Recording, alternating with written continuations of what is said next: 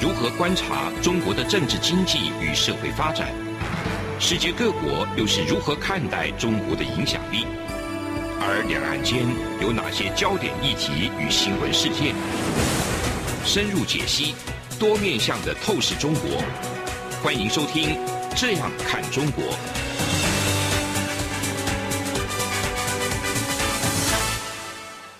各位听众您好，我是主持人蔡明芳。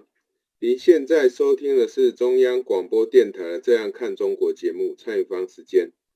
那我们今天节目呢，要来跟各位听众朋友分享的主题是有关于呃，我想在上礼拜哈、哦，标准普尔这个主要的国际重要这个信评公司呢，调高了台湾的主权平等。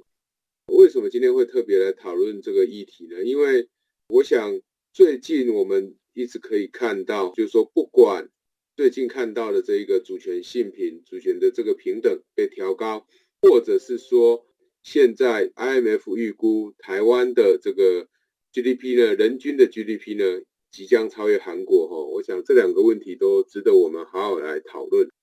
这个标准普尔呢，它是在四月二十九号的时候，它把台湾的主权平等呢从 Double A 调高到 Double A Plus，那整个展望还是稳定。换句话说呢，呃，标普它这样的一个调升，当然他认为就是说，台湾在未来的呃五年内呢，哦三到五年的时间呢，它整体的经济的表现应该会是很稳定的。那当然，呃，我想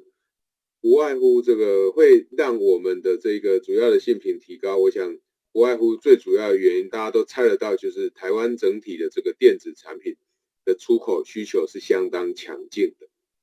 我想，呃，我们看到这个出口的强劲，当然出口最重要的，当然还是贡献了我们在这几年我们整体的这个 GDP 不断提高，主要的原因还是来自于整个出口的这个表现。哈，我们在三月的时候，我们的出口仍然是维持一个非常好的一个表现。那这个出口的成长，当然主要原因来自于第一个台商的回台。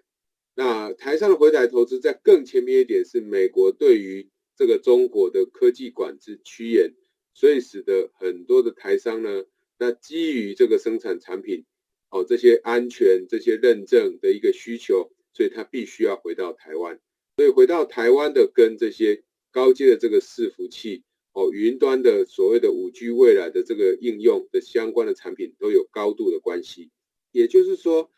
过去台湾曾经有一段时间，哈，这个事实上上次。台湾被调降信评是在信用平等是在二零零一年，所以大概经过二十一年以后，台湾的这个信用平等又被调高。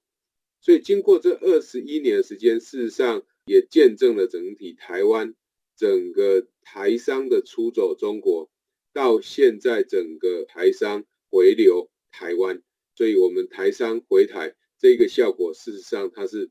非常显著的哈。至于就是说，它回来以后，它带动的出口集中在电子产品，可能对其他产业会产生排挤效果，这是另外一个问题。为什么呢？因为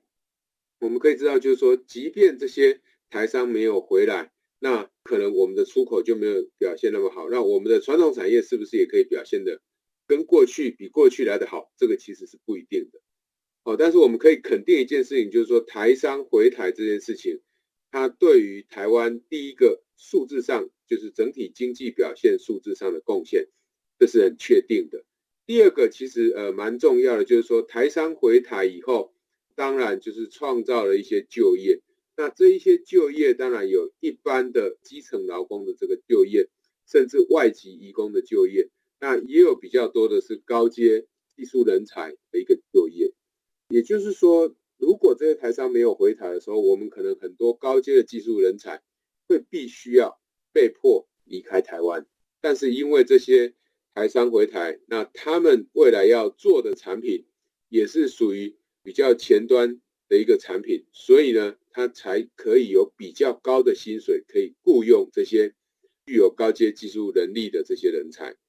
那台商回台当然是一个会带动台湾经济成长最重要的呃原因哈。那我们也可以看到，就是说。在这几年，因为肺炎疫情哦，这个全球蔓延的关系，事实上，台湾在最近这一两个月哦，也开始变严重，甚至是越来越严重哦。那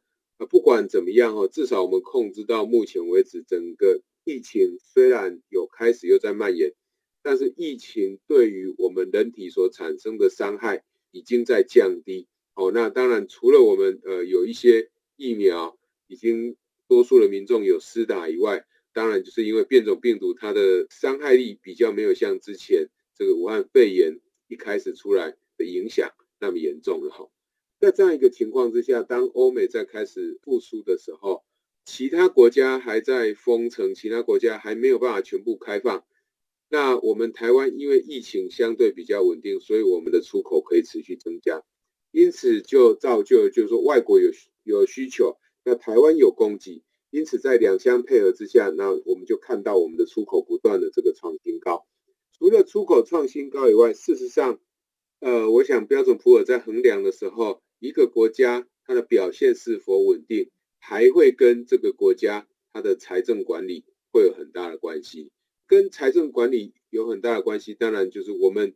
最近这几年，我们这个我们的税收呢，事实上都超乎预期的增加。这不是说超收，而是超过我们原来政府预期的这个收入。那为什么会超过政府原来预期的收入呢？也就是说，政府原来假设我预期我的经济成长率大概就是两个 percent，可是我的经济成长率如果到三个 percent 的时候，厂商的生产活动增加，我的税收当然就会增加。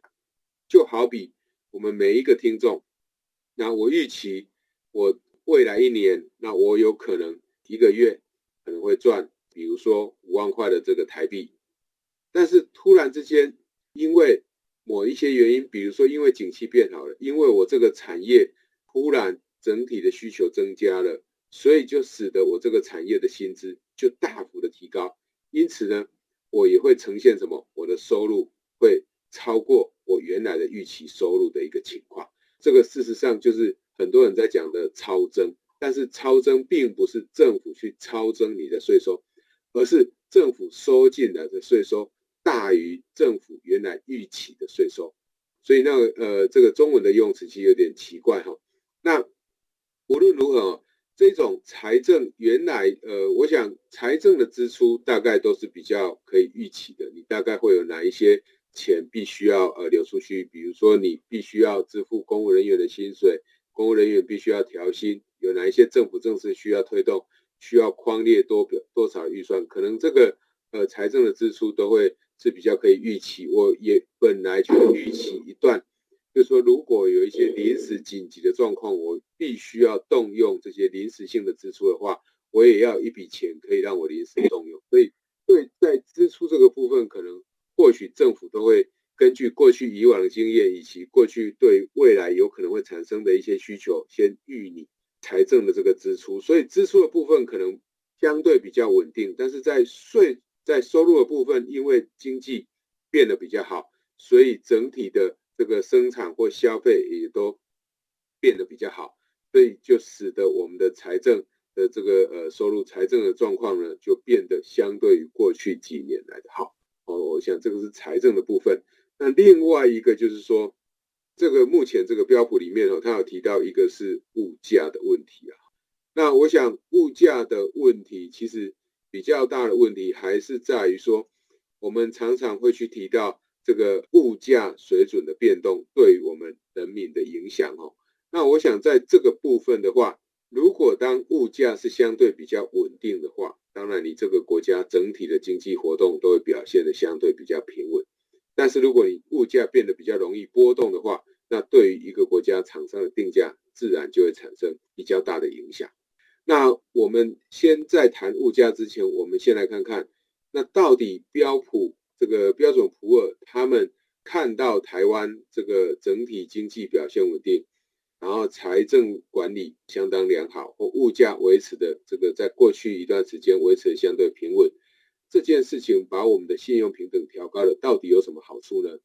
那事实上，我想大家我们一般人哈，我们对于国际的这个信用平等哈，我们没有太强的这个概念哦，可是你可以去想想，过去韩国曾经在一九九七年经历了这个呃亚洲金融风暴，呃，我们也可以看到这个二零一零、二零一二那一段时间，欧洲五国，也就是像希腊、西班牙、葡萄牙，他们也都有遇到所谓的外债的这个危机。那在外债危机的时候，当你这个国家的主权那被降评，甚至被评为垃圾债的时候，那你要支付的利息就会非常的高，也就是说，你的筹资也会变得很困难。因为你之所以你的利率要比一般国家高，就是因为你这个国家可能偿债能力有问题。那你偿债有能力有问题，即便你把利率付得很高，可能也有很多的这个投资人，他会认为你这个国家的一个这个债券的流动性可能是不够的，所以我就不会想要再去买你的债券。那我想最明显的例子就是在最近发生战争的这个俄罗斯跟乌克兰哈，特别是这个俄罗斯的部分哦，俄罗斯的这个债券哦，我想我们台湾也有一些金融机构，那他们去投资俄罗斯的这个债券，那或许俄罗斯是在这些经济相对这个新兴国家的，或者是说已开发国家里面，或许利率是相对比较高，配他们所支付的利息是相对比较高。但是呢，它的国家的表现也是相对比较稳定的，所以一旦这个像俄罗斯这样的国家被评为垃圾级，你也可以看到我们很多的金融机构就直接把他们的这个购买俄罗斯债券的部分呢，把它认列为呆账，也就是说，就直接先假设这笔钱我是拿不回来了。当然，未来如果俄罗斯在开始这个偿债的时候，开始偿还他的借款的时候，偿还他的债务的时候，当然他的这个债券的价格也还会再慢慢回来，但是至少以目前来看的话，大概不会有这样的一个可能性发生。哦，我想这个部分是大家要先特别注意的哈。这是为什么我们会很在乎一个国家它的主权信评呢？它可以被调高，因为调高所带来的第一个，当然你可以从字面上意思就可以了解到说它的调高。它所代表的就是人家对你这个国家的认可的程度提高了。第二个更重要就是说，你这个国家在对外筹资能力是有改变的。这个对我们人民来讲都没有感觉，但是我们要去看的就是说，呃，为什么一个信用评等机构，一个国际重要信用评等机构会把你的信用评等调高？最主要的就是你的经济结构在改变，整体的经济。包含这个，我们刚刚所提到，最重要就是台商的回台，然后所带动出来的这一些就业，那以及科技人才，然后继续留在台湾，带动出来的消费，这个会让台湾的经济呢带来这个良性的循环。这个是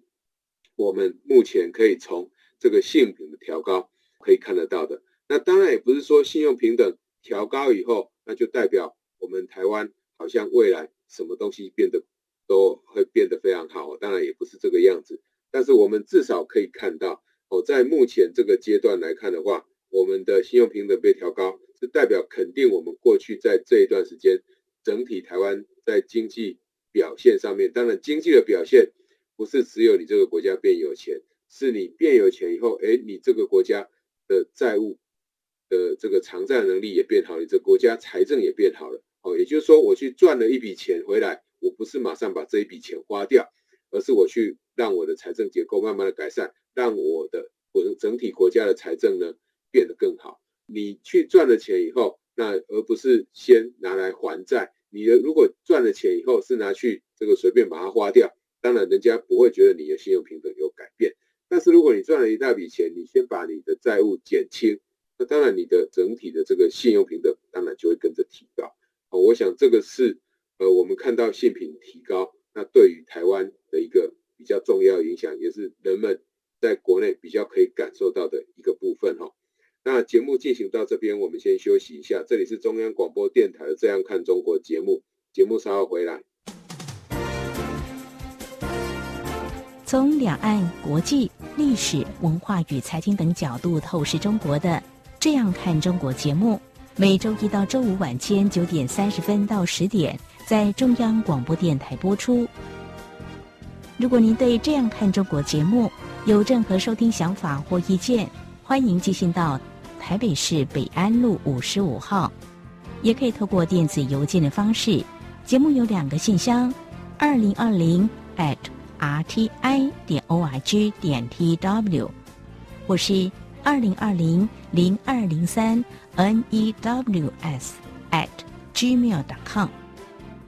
再次谢谢听众朋友们的收听与支持，请持续锁定每周一到周五晚间九点三十分到十点播出的《这样看中国》节目。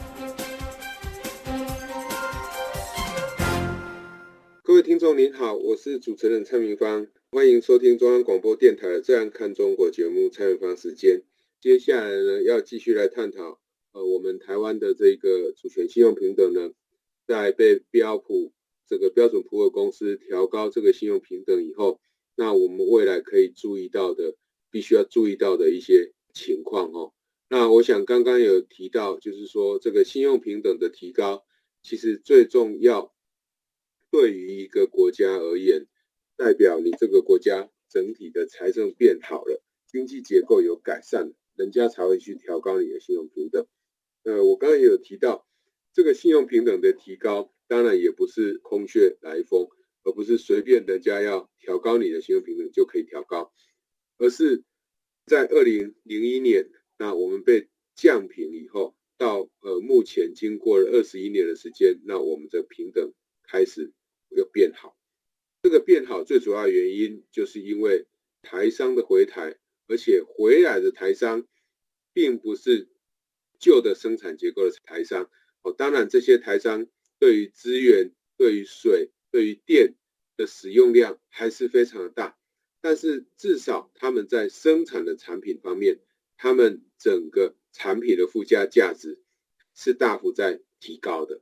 所以在这样一个情况之下呢，呃，我们可以证明几件事情哈。那第一个事情就是我们可以看到，过去我想大家都会认为说中国离台湾很近，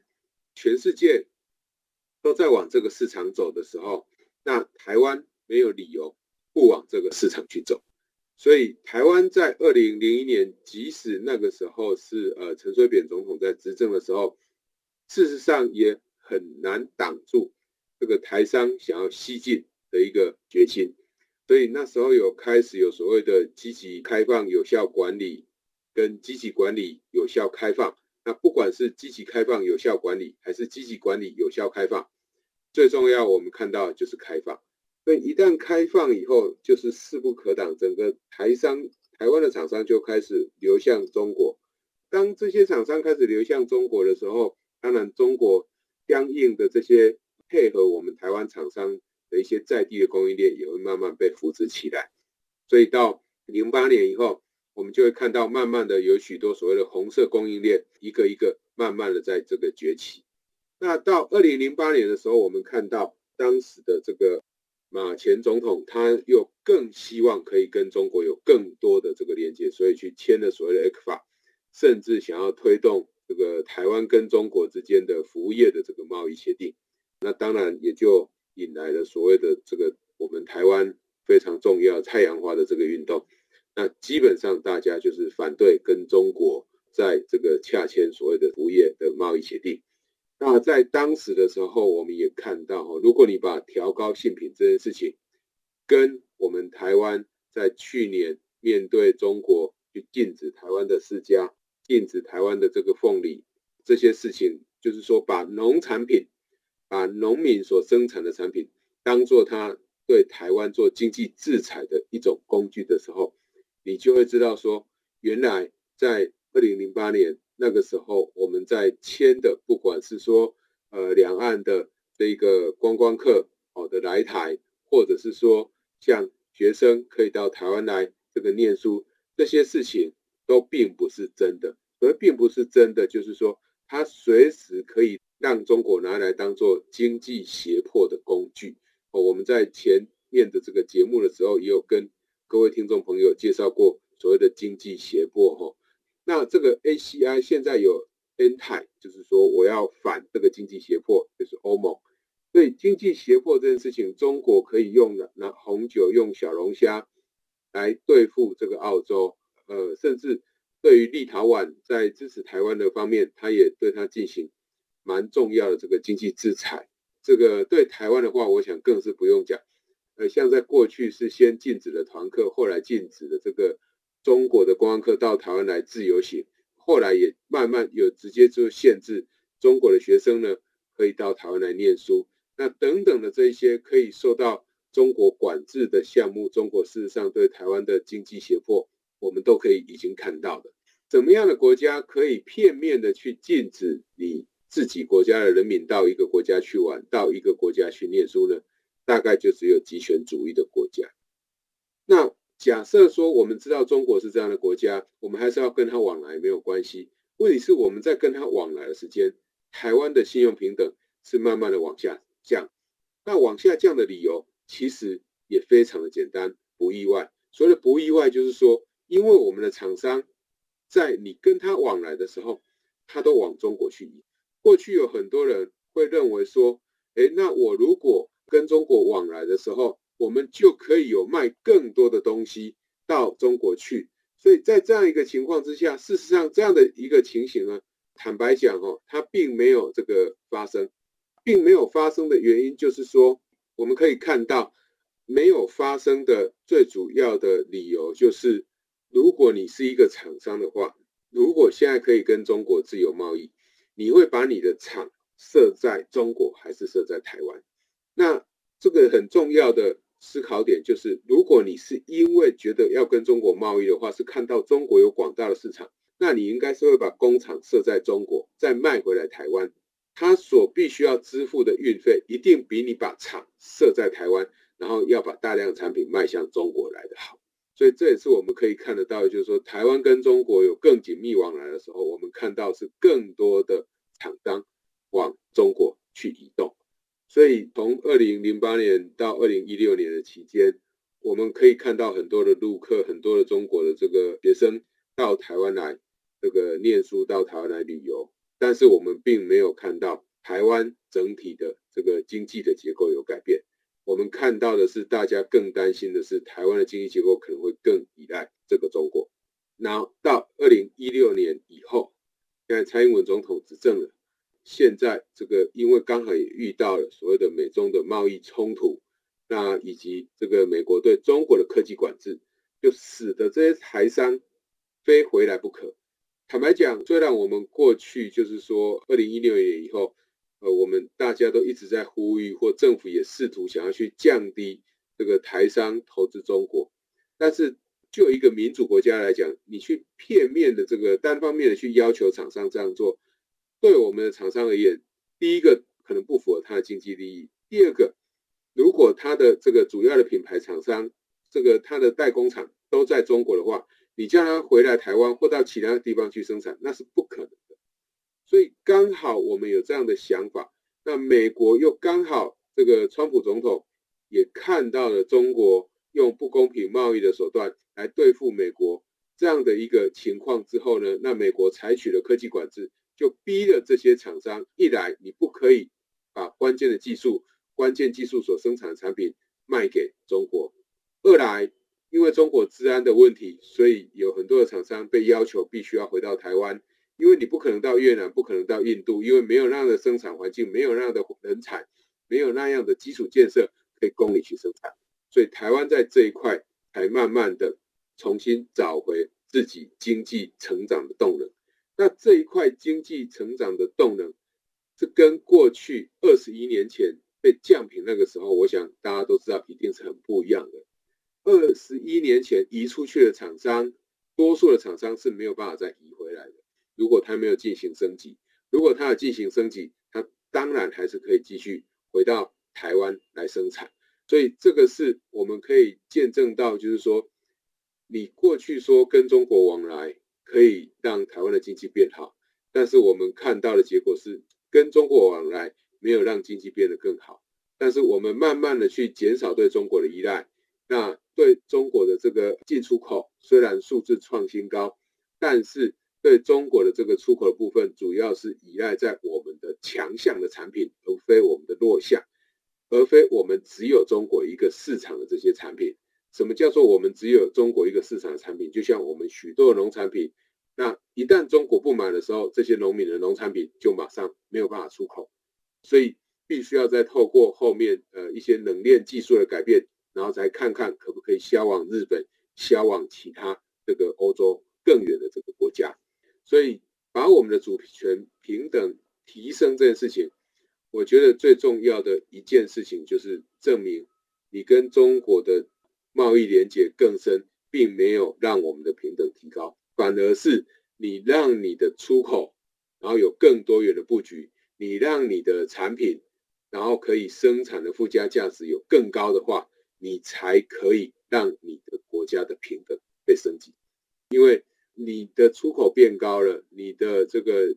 生产变多的，你这个国家的就业就会变多，消费也会变多，你这个国家的税收也会跟着增加。那如果你的税收跟着增加的时候，当然接下来我们就可以看到，那你的财政整个整体的这个结构就会慢慢的改变。当然，这个财政的改变，我刚也讲了，并不是只有你这一个赚了钱就财政一定会改变，而是你赚了钱以后，你必须要把你的债务做重整，你必须要把你的债慢慢的还掉，让你的债务比率慢慢的减轻，这样才可以让你整个国家。它的信用平等被提高，大家会认为哦，你的偿债能力变强了。哦，就像我们过去台湾有很多货柜航运的公司，因为过去货柜航运不景气，所以必须要借钱来造柜，来维持公司的这个生存。但是，一旦赚了钱以后，他把这些多多的钱拿一部分来偿债，那他的债务比率自然就会减轻，他的这个信用平等自然就可以慢慢的提高。哦，我想。这个可以用于个人，用于个别的公司，然后以及到整个国家。因此，大家就可以知道说，个人的话，你要去改变你的信用平等可能简单一点；企业的话比较难；国家的话，我想一定是更难的。所以我们可以看到，就是说，整体信用平等的这个大幅的改善，从 Double A 变成 Double A Plus，其实是非常不容易的一件事情哈。所以我们今天特别跟大家。提出来讨论这中间的原因，以及我们过去所做的一些经济政策的一些检讨。那以上就是今天中央广播电台的《这样看中国》节目。我们今天节目探讨的主题就是台湾这一个主权平等呢，被标准普尔公司从 Double A 变成 Double A Plus，那背后的一些原因跟理由。我是主持人蔡明芳，谢谢你的收听，再见。从两岸国际。历史文化与财经等角度透视中国的《这样看中国》节目，每周一到周五晚间九点三十分到十点在中央广播电台播出。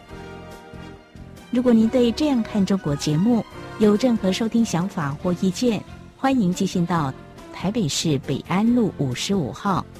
也可以透过电子邮件的方式。节目有两个信箱：二零二零 at。r t i 点 o r g 点 t w，或是二零二零零二零三 n e w s at gmail.com。再次谢谢听众朋友们的收听与支持，请持续锁定每周一到周五晚间九点三十分到十点播出的《这样看中国》节目。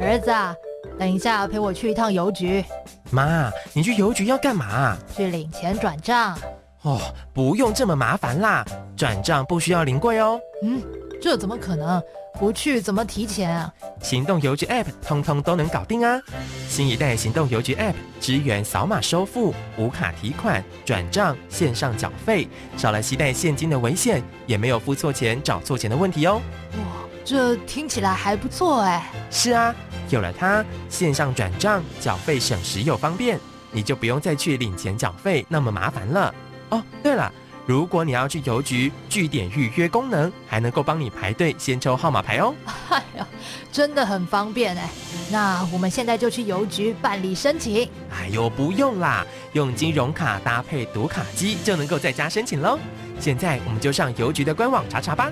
以上广告由中华邮政提供。